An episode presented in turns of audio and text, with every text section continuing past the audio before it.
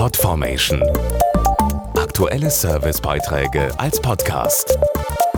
Regelmäßige Infos und Tipps aus den Bereichen Lifestyle und Buntes.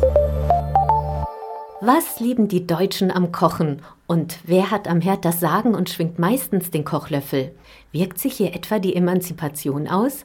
Das Magazin Essen und Trinken hat jetzt zu seinem 45-jährigen Jubiläum eine Forsa-Umfrage gestartet und in deutsche Küchen geblickt.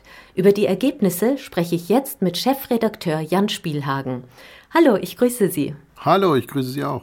Ich bin gespannt. Wer hat denn jetzt in den deutschen Küchen das Sagen? Das sind nach wie vor die Frauen. Die Frauen sind die Chefs der deutschen Küchen. 85 Prozent kochen mindestens mehrmals pro Woche, knapp 40 Prozent sogar täglich.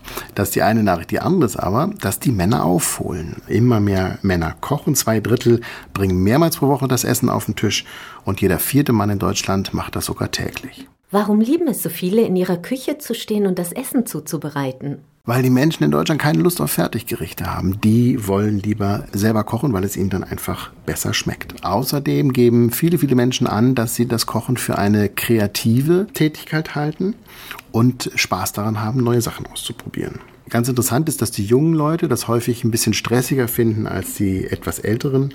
Einig sind sie sich aber dann wieder in der Frage, dass das Kochen auch ein richtig ein Event sein kann, dass man also Spaß dabei hat, gemeinsam zu kochen mit Freunden oder der Familie. Herr Spielhagen, verraten Sie mir, was sind denn die Essenstrends der Zukunft und wo geht es hin in den Küchen? Ja, das ist hochinteressant. Also wir beobachten die Foodtrends ja schon seit 45 Jahren. So lange gibt es ja Essen und Trinken jetzt schon.